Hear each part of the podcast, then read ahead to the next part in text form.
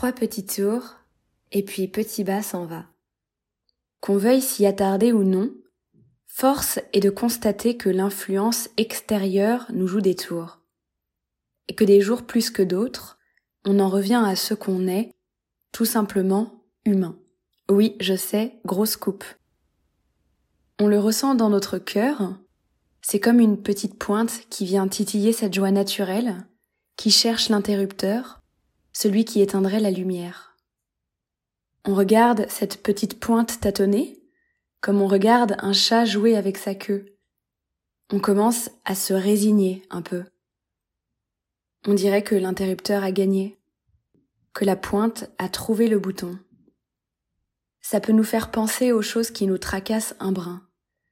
Un matin sans, oui c'est vrai. Mais évidemment que non, pas mort pour autant. Parce qu'un matin sans, c'est un matin qu'on ressent, et ça aussi, c'est un monde vivant. Ce n'est pas grave, non, parce qu'un peu comme la pluie et le beau temps, un peu comme les rires après les larmes, l'interrupteur est titillé à nouveau. Cette fois-ci, c'est plus doux, c'est plus agréable. Comme une caresse en notre cœur.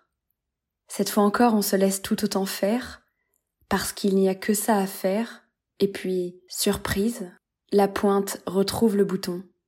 L'interrupteur enclenché, on se dit, ça valait bien le coup de passer par là pour apprécier aujourd'hui cet état. C'est la seule chose qui compte. Observer les nuages passer et décorer le ciel, lui apporter ses tonalités et ses reliefs. Fermer les yeux et observer comme en si peu de temps tout a changé. Et comment des fleurs, nourries de ces moments, ont pu fleurir à leur tour et offrir plus de profondeur à ce jardin.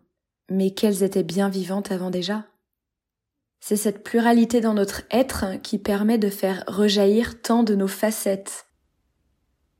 Alors ne nous flagellons pas d'avoir parfois des petits bas. Laissons-les circuler, naviguer, nous saluer, et même pour les plus bavards, dialoguer.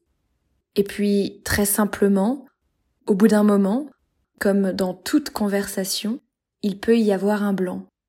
À ce moment-là, c'est peut-être que tout est dit, et le petit bas s'en va. On ne va pas faire de banalité, mais simplement se rappeler qu'il y a beaucoup de beauté dans la reconnaissance de sa propre vulnérabilité, qu'elle touche chacun et qu'elle nous permet d'avancer, et que parfois on peut oublier qu'absolument tout le monde passe par là. Que cela ne fait pas de vous un être moins animé, bien au contraire. Cela permet d'observer que notre équilibre se trouve quelque part au milieu, un peu comme entre terre et mer.